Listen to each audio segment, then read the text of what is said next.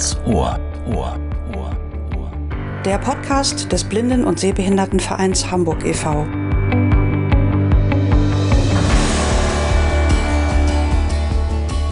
Herzlich willkommen zu einer weiteren Ausgabe von Ganz Ohr. Am Mikrofon begrüßen Sie Robbie Sandberg und Melanie Wölver. Und wir müssen nochmal dazu sagen, am Mikrofon ist zwar richtig, aber heute nicht im Studio. Äh, das sollten wir dazu sagen, äh, falls Sie merken, dass die, ähm, dass die Moderation heute nicht ganz so gestochen scharf zu Ihnen kommt, wie Sie es gewohnt sind. Melli, heute geht es ja um die Breilschrift. Ja, ganz genau. Heute haben wir äh, viele spannende Themen rund um die Preisschrift äh, für Sie zusammengetragen und zwar aus ganz unterschiedlichen Gründen. Also was ich ganz besonders spannend finde, ist tatsächlich, dass wir uns ziemlich intensiv mit der Frage beschäftigen, wie ist es denn eigentlich als Späterblindeter oder als äh, im höheren Alter von Sehverlust betroffener Mensch ähm, ja noch die Entscheidung zu treffen, die Breitschrift lernen zu wollen. Was gibt's da für Hürden und äh, was gibt's auch überhaupt für Gründe, dies zu tun? Dieser Frage gehen wir nach äh, aus unterschiedlichen Richtungen und äh, wir schauen eben auch, äh, was wird eigentlich, wozu wird die Breitschrift eigentlich eingesetzt? Also wir haben ein ganz schönes Programm für Sie mitgebracht. Und äh, wir sollten noch mal einen interessanten Fakt einwerfen, nämlich dass die Breilschrift ja im Jahre 2020 äh, von der UNESCO als Weltkulturerbe eingestuft wurde.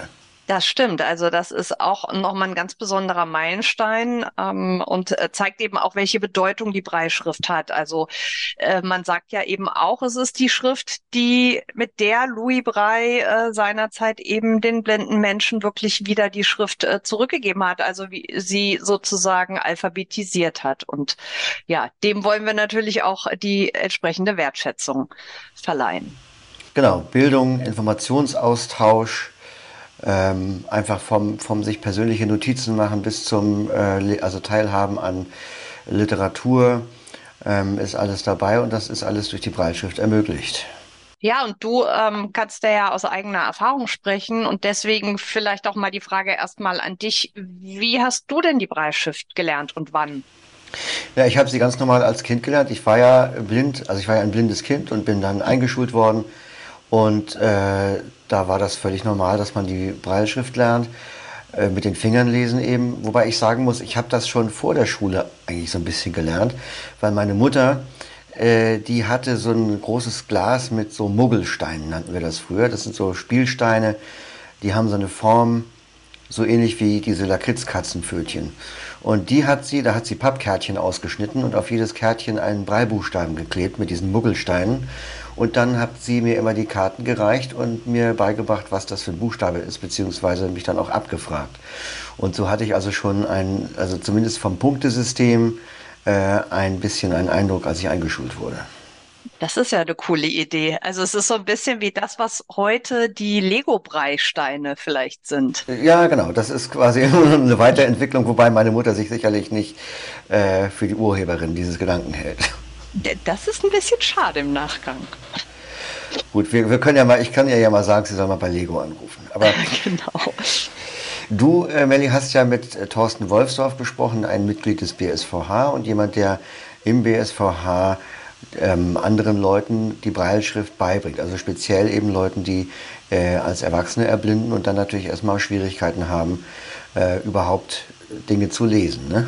Ja, genau. Also ähm, das fand ich nämlich eben auch eine ganz spannende Frage und die äh, habe ich ihm gleich zu Beginn gestellt, nämlich wie gelingt es Ihnen als Lehrer, äh, ja, wirklich später Blindeten die Punktschrift ähm, zu vermitteln, vor allen Dingen, wenn man sie eben selbst, ähm, ja, so wie du auch äh, im Kindesalter gelernt hat. Und ähm, was er dazu gesagt hat, da hören wir jetzt mal rein. Ja, ich musste auch erstmal lernen, worauf es bei der Blindenschrift eigentlich ankommt, wenn man sie als Späterblindeter lernt. Denn äh, die eigentliche Blindenschrift, die, sagen wir mal jetzt die normalen Buchstaben, die sind relativ einfach zu erlernen. Das äh, kann man jemandem, der äh, mit normaler Intelligenz versehen ist, eigentlich in einer Viertelstunde erklären das eigentliche äh, Problem daran oder die eigentliche Aufgabe ist, äh, dann die Punkte auch wirklich mit den Fingern ertasten zu können.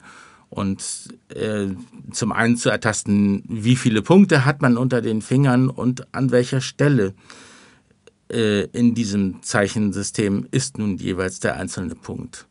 Das ist die eigentliche Aufgabe, die man dann als Lernender hat. Sie haben es gerade schon angedeutet, also sind Ihre Schülerinnen und Schüler hauptsächlich späterblindete Menschen hier im Verein? Ja, es sind alles späterblindete Menschen. Okay, ja gut, das ist dann natürlich nochmal eine Transferleistung sozusagen von jemandem, ähm, der das sozusagen ja wirklich als Erstsprache äh, mit dem Lesen und Schreiben gelernt hat. Ja, ja gut, aber inzwischen denke ich, habe ich mich da ganz gut reingefunden und äh, denke, weiß, wo da die Probleme liegen. Also ich mache es jetzt ja auch schon einige Jahre und der Unterricht äh, läuft normalerweise im Einzelunterricht.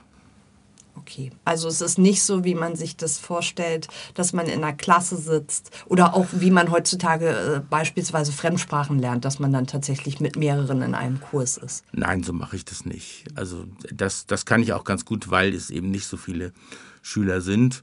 Und dadurch kann ich mich also auf jeden einzelnen Schüler und dessen äh, äh, Schwierigkeiten und dessen unterschiedliche Lerngeschwindigkeit einstellen. Für wen würden Sie denn sagen, eignet sich eben das Erlernen der Punktschrift? Ich denke, es äh, eignet sich vor allem für Menschen, die nur noch sehr wenig oder gar nichts mehr sehen, weil sie praktisch keine andere Möglichkeit mehr haben, wirklich Schrift zu lesen. Sie können zwar über äh, Diktiergeräte und die üblichen Kommunikationsmittel heute über Sprachausgaben sehr viel trotzdem erfahren, aber sie können nicht mehr selbst lesen und das ist in manchen Situationen dann doch mal ganz gut, es tun zu können. Zum Beispiel, äh, wenn Sie Medikamentenpackungen haben, da wäre es ganz gut, wenn Sie da die Blindenschrift darauf lesen können und dann schon mal zumindest wissen, welches Medikament sie vor sich haben. Oder wenn sie in einem Fahrstuhl sind und schon mal die Zahlen auf den Knöpfen lesen können. Oder am Bahnhof gibt es ja auch Beschriftungen an manchen Stellen, äh, wenn man dann schon mal weiß, äh, auf welchem Gleis man dann ist äh, oder zu welchem Gleis man gehen kann. Das äh, erleichtert einem dann doch schon mal das Leben. Und ähm, das, denke ich, wäre, also dafür wäre es zumindest notwendig, schon mal die Grundlagen der Punktschrift, also die Vollschrift, zu erlernen. Aus Ihrer Erfahrung, wie lange braucht man dafür, bis man diese Grundlagen beherrscht?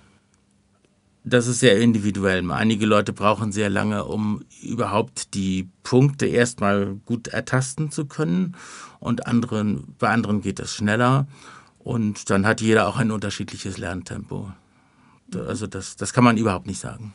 Wenn jetzt jemand die Punktschrift lernen will und sagt, also ich äh, sehe wirklich diesen Vorteil, dass es ganz gut ist für die Orientierung, für ähm, beispielsweise um Medikamente auseinanderzuhalten. Übrigens kann man ja auch mit Punktschrift sich auch ganz gut ähm, Dinge markieren. Ja, das, das kann man auch. Ja, das ist auch ganz praktisch. Oder man kann sich, äh, wenn man sie dann etwas kann, auch kurze Notizen machen, die man dann auch wieder selber lesen will. Und wenn das jetzt äh, jemand hört und sagt, okay, ja, das möchte ich lernen, also ich äh, stelle mich der Herausforderung, dann kann man sich an Sie wenden, beziehungsweise an den BSVH. Genau. Rufen Sie einfach hier beim Verein an und dann vermitteln die an mich weiter. Ja, das war wirklich ein ganz interessantes Gespräch mit Thorsten Wolfsdorf und er hat ja tatsächlich hier bei uns im BSVH verschiedene Schülerinnen und Schüler und natürlich war dann auch für uns die wichtige Frage, wie sehen das die Schülerinnen und Schüler? Und ich habe mal mit Brigitte Cookies gesprochen. Das ist eine seiner Schülerinnen und ähm, habe ihr eben auch mal die Frage gestellt, was sie dazu vor allen Dingen motiviert hat, im Erwachsenenalter nochmal die Punktschrift zu lernen. Frau Cookies, vielleicht ganz kurz erstmal zur Einordnung.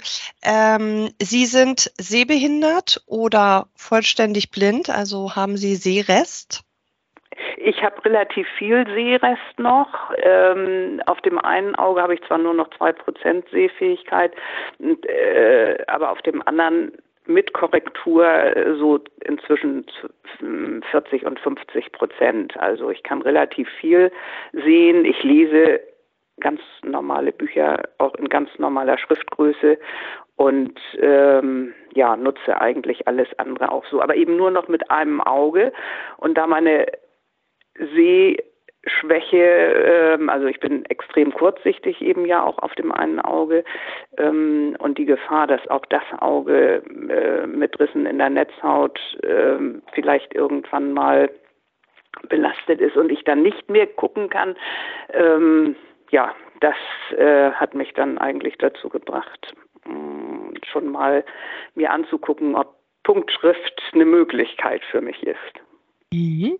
Und ähm, wie lange machen Sie denn jetzt schon den Punktschriftunterricht mit? Also ich habe letztes Jahr, ähm, Anfang des Jahres, einen Wochenkurs in Mecklenburg gemacht. Der wurde vom Mecklenburgischen Blinden- und Sehbehindertenverein angeboten. Ähm, das war ein Intensivkurs, der extrem anstrengend war. Also morgens mh, knapp drei Stunden und nachmittags auch nochmal zwei Stunden äh, Punktschrift in einer Minigruppe. Ähm, und die Lehrerin hätte es auch am liebsten gehabt, wenn wir abends dann auch nochmal üben. Dazu waren wir alle nicht mehr fähig. Ja, dann habe ich mich im BSVH kundig gemacht und festgestellt, dass Herr Wolfsdorf da ähm, Unterricht gibt und äh, habe mich mit ihm in Verbindung gesetzt. Also seit einem guten Jahr, würde ich mal sagen, äh, lerne ich jetzt Punktschrift.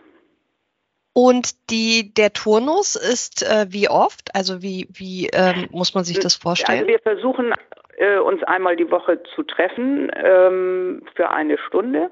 Mhm. Ähm, aber das klappt natürlich nicht immer. Und ja, so, so ist es im Grunde. Mhm.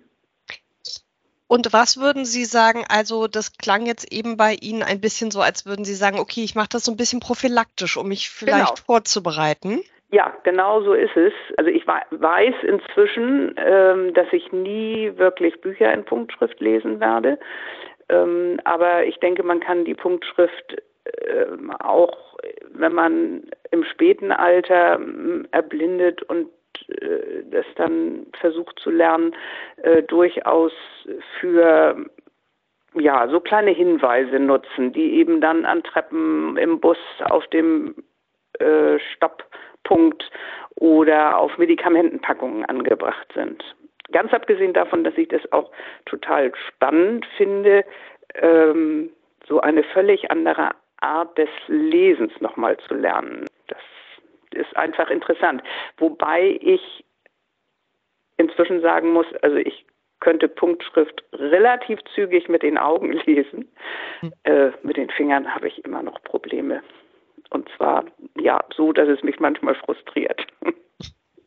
Okay, also das ist jetzt nicht so richtig einfach, ähm, eben neu zu erlernen, aber Sie würden jetzt so verstehe ich Sie schon sagen. Also es lohnt sich auch. Also es lohnt sich trotz Seerest und es lohnt sich auch, wenn man weiß, es ist jetzt nicht so, dass man ähm, ja sein, sein Leseverhalten eins zu eins dann übertragen kann. Einfach weil man, weil man, also es ist ja wirklich so, in Zügen, in Bussen, überall finden sich inzwischen eben auch kurze Hinweise. Ähm, in Punktschrift. Und es ist natürlich, wie Sie sagen, ja auch ganz hilfreich, um zum Beispiel in einer großen Schublade mit Medikamentenpackungen einfach die Medikamente auseinanderzuhalten. Genau, genau. Also so würde ich es eben auch sehen. Es ist ein bisschen frustrierend, dass die Finger äh, insbesondere bei ganzen Wörtern dann eben doch Schwierigkeiten haben. Es ist was anderes, wenn man als Kind äh, zu tasten lernt und auch die Punktschrift zu lesen lernt. Ähm, als Erwachsener ist das schon sehr gewöhnungsbedürftig. Und ich komme mir ehrlich gesagt, ja, ich sag manchmal schlimmer vor als ein Grundschulkind in der ersten Klasse, wie ich mir da die Buchstaben zusammenstoppe. Und es hat nichts damit zu tun, dass ich nicht wüsste, wie die Buchstaben ähm, gepunktet sind, sag ich jetzt mal. Ähm, es hat eher was mit dem Erfühlen zu tun. Und ähm, die einzelnen Buchstaben, wenn sie schön weit auseinander sind, kann ich ertasten, kein Problem. Aber in dem Moment, wo die dichter zusammen sind, äh, den, den, einen Buchstaben vom nächsten zu unterscheiden, das, äh, ja, das ist ganz schön schwierig. Mhm. ähm, aber, also einen Vorteil hat es äh, noch zusätzlich. Also ich finde, man äh, muss sein Gehirn dabei auch sehr aktivieren und äh, alles, was das Gehirn aktiviert, ist ja insbesondere im höheren Alter dann auch gut gegen Demenz und äh, ja, so andere Nachlässigkeiten. Ja, das ist ja nochmal ein interessanter Aspekt, äh, was sie zum Schluss gesagt hat mit der Demenz. Äh, natürlich mit so einem gewissen Schmunzeln, aber das ist ja durchaus ernst zu nehmen. Also das ist aber ein Gedanke, der mir noch nie gekommen ist, dass das ja, also die Breilschrift zu lernen nicht nur dazu dient, dass man sich Informationen dann beschaffen kann, sondern halt auch wirklich das Gehirn trainiert, ne? oder, oder das Gehirn, sag ich mal, wach hält. Ja. Ja, und wir können ja mal äh, weiter darüber sprechen, welche weiteren Angebote in Sachen Breil es im BSVH gibt. Und Melli, bei euch äh, im vierten Stock, da wird's ja auch schon mal laut, ne? Ja, genau, das ist richtig. Also bei uns im vierten Stock in der Geschäftsstelle im Louis Brey Center da ist das sogenannte Blindeninformationszentrum, kurz Blitz. Da stehen nämlich äh, die Punktschriftdrucker des BSVH und äh, Herr über die Punktschriftdrucker ist Norbert Antlitz und den habe ich auch mal besucht bei sich im Büro in der Zentrale des Blitz und habe mit ihm darüber gesprochen, was im Verein so produziert wird in Breitschrift.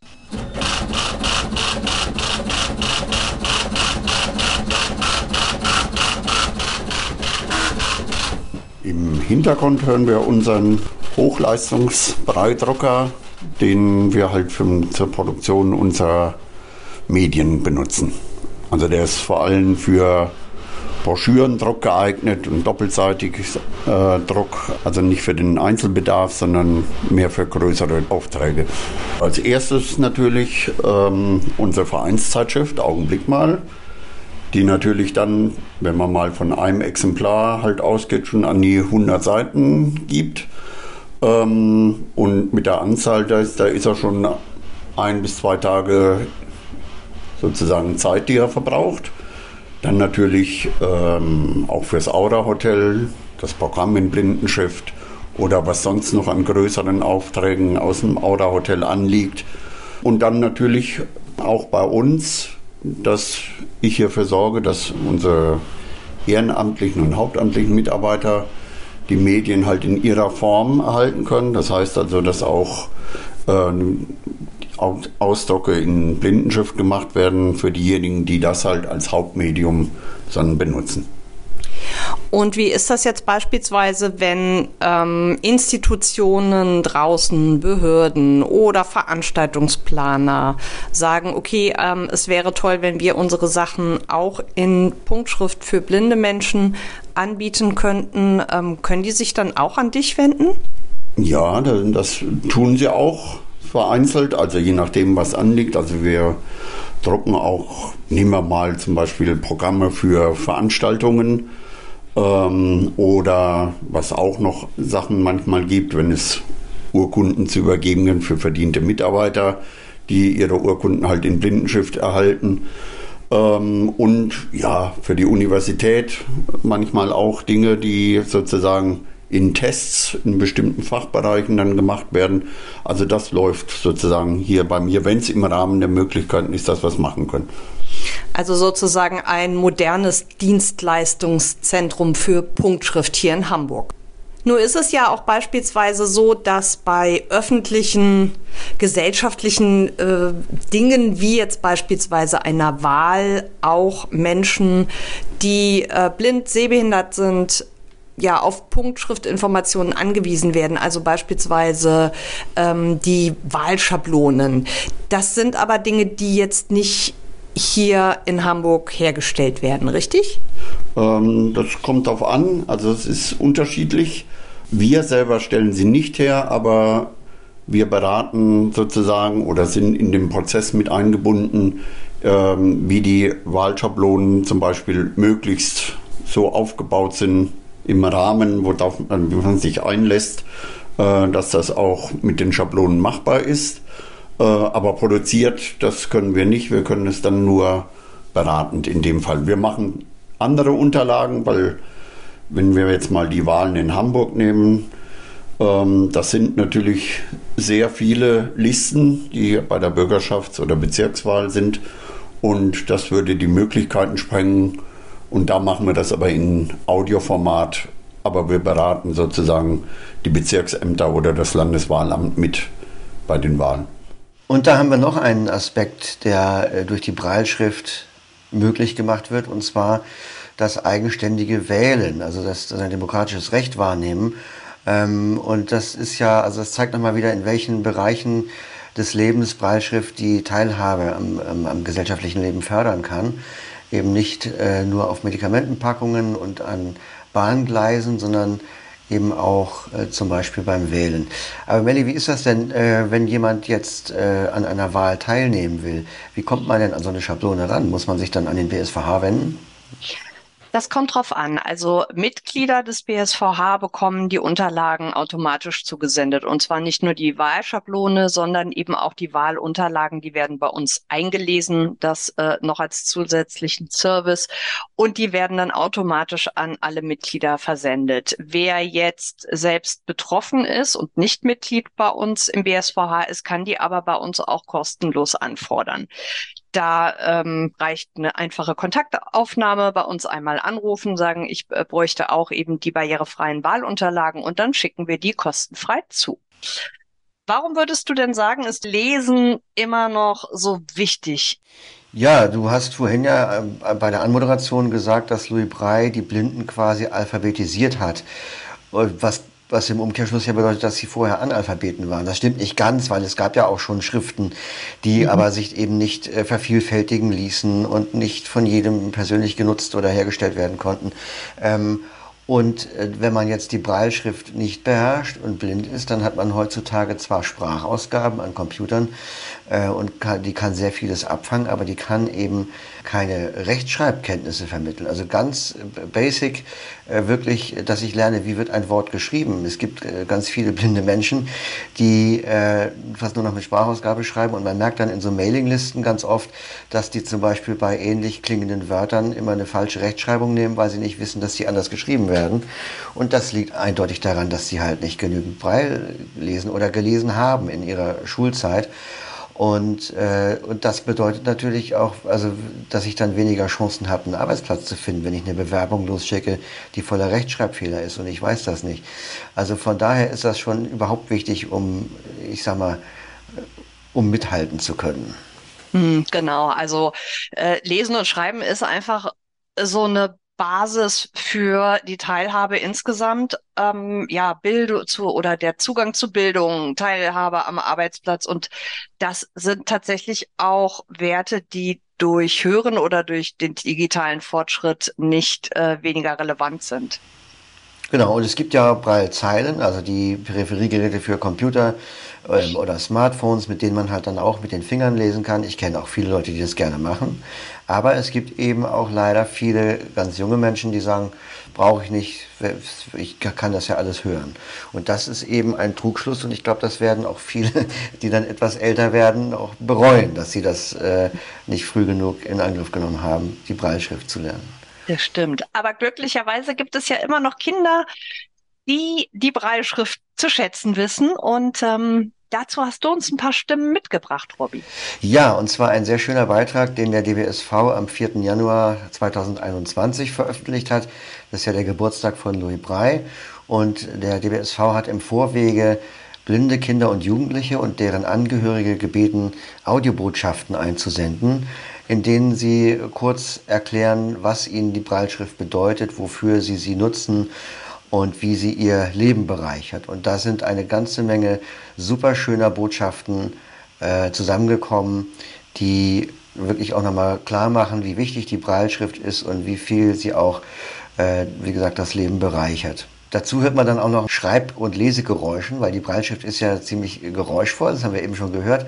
Und da gibt es aber ja nicht nur Drucker, sondern es gibt verschiedene Schreibmaschinen und natürlich entstehen auch beim Lesen auf der Breitzelle und auf dem Papier ganz typische Geräusche und die sind da so ein bisschen als Collage mit drunter gemischt.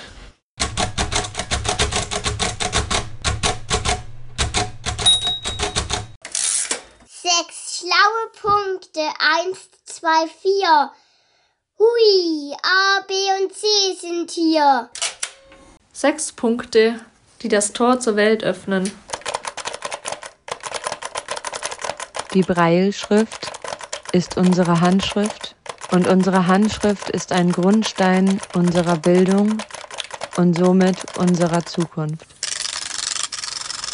Hallo, ich bin Eni und ich bin sehr froh, dass es die Blindenschrift gibt, weil ohne die Blindenschrift könnte ich nicht schreiben und lesen und es gibt sogar Musiknoten in Blindenschrift. Die Kraft und der Zauber der Worte fließt mir ins Herz, wenn ich mit den Fingern lese. Dazu brauche ich die Blindenschrift. Lebensqualität. Und ich mag Punktschrift und weil, weil ich da schnell und langsam und Mitte lesen kann, wie ich will. Ich bin Anna, 28 aus Dresden. Ohne Breilschrift geht gar nicht. Also ohne Breilschrift wäre ich längst nicht so effizient unterwegs, wie ich es heute bin. Ich bin froh, dass ich es gelernt habe. Ich sage dazu, ich habe polnische Blindenschrift, tschechische Blindenschrift und russische Blindenschrift gelernt. Und ich hätte auch 2006 niemals an einem Hörbuchprojekt mitwirken können, wenn ich die Breilschrift nicht gelernt hätte. Also bitte, bitte, bitte, schmeißt die Blindenschrift nicht aus dem Alltag blinder Kinder oder blinder Menschen. Das ist so wichtig. Schafft mehr Raum für Breilschrift, bessere, günstigere E-Book-Reader, günstigere Blindentechnik, die ähm, schwerpunktmäßig Breilschrift unterstützt. Das ist so, so wichtig, wirklich. Hallo, ich bin Richard und neun Jahre alt. Für mich ist Breitschrift wichtig, damit ich wie meine sehenden Klassenkameraden und Freunde lesen, schreiben und rechnen kann.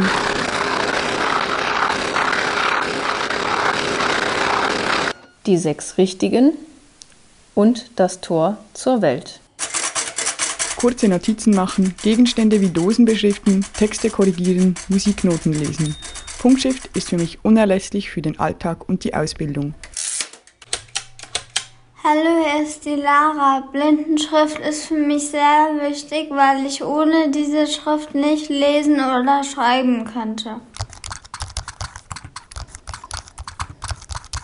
Blinde Schrift unterstützt die Selbstständigkeit und lässt blinde Menschen am gesellschaftlichen Leben teilhaben. Breil, das ist für meine Tochter, die dieses Jahr in die Schule gekommen ist, das goldene Eingangstor in die wunderbare Welt der Buchstaben. Nicht mit den Augen, sondern mit den Händen lesen können. Ich bin Josephine, bin 17 Jahre alt. Für mich bedeutet Breitschrift tolles Gefühl unter den Fingern und die Erschließung von realen und von fantastischen Welten. Informationsaustausch. Breitschrift ist toll. Ohne sie wären wir Blinden aufgeschmissen. Wir könnten zum Beispiel keine Rechtschreibung, keine Bücher lesen, keine Schulaufgaben machen, ohne dass die anderen von unserer Sprachausgabe genervt wären. Und überhaupt könnten wir ohne Brei nicht richtig Texte schreiben. Und ohne die Breitzeile könnten wir auch nichts am Handy machen. Ohne dass alle in unserem Umfeld, naja, hören, was wir gerade am Handy tun. Das will man doch nicht. Eigentlich müsste es doch selbstverständlich sein, dass es Breitschrift gibt. Warum sollen wir Blinden denn, denn keine Bücher lesen oder keine Schrift haben einfach? Ich meine, ja, trotzdem gibt es viel zu wenig Sachen in Brei und das ist wirklich unfair. Es nervt mich, dass wir, dass, dass mir meine Eltern so viel vorlesen müssen. Lesen ist wichtig. Ohne das Lesen wäre, wäre unsere Fantasie schon längst abgestumpft. Und das gilt nicht nur für Blinde. Das, das gilt für Blinde und Sehende. Es ist einfach nicht fair, dass meine Eltern stundenlang da sitzen müssen, um meine Bücher auszudrucken. Und Sehende gehen einfach irgendwo in den Buchladen und, und können dort jedes beliebige Buch kaufen. Ich möchte, dass es alles in Brei gibt. Alles in Brei gibt. Alles in Brei gibt.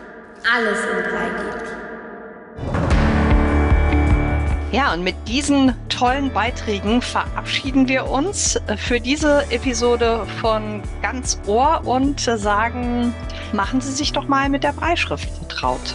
Bis zum nächsten Mal sagen Melanie Wölber und Robbie Sandberg.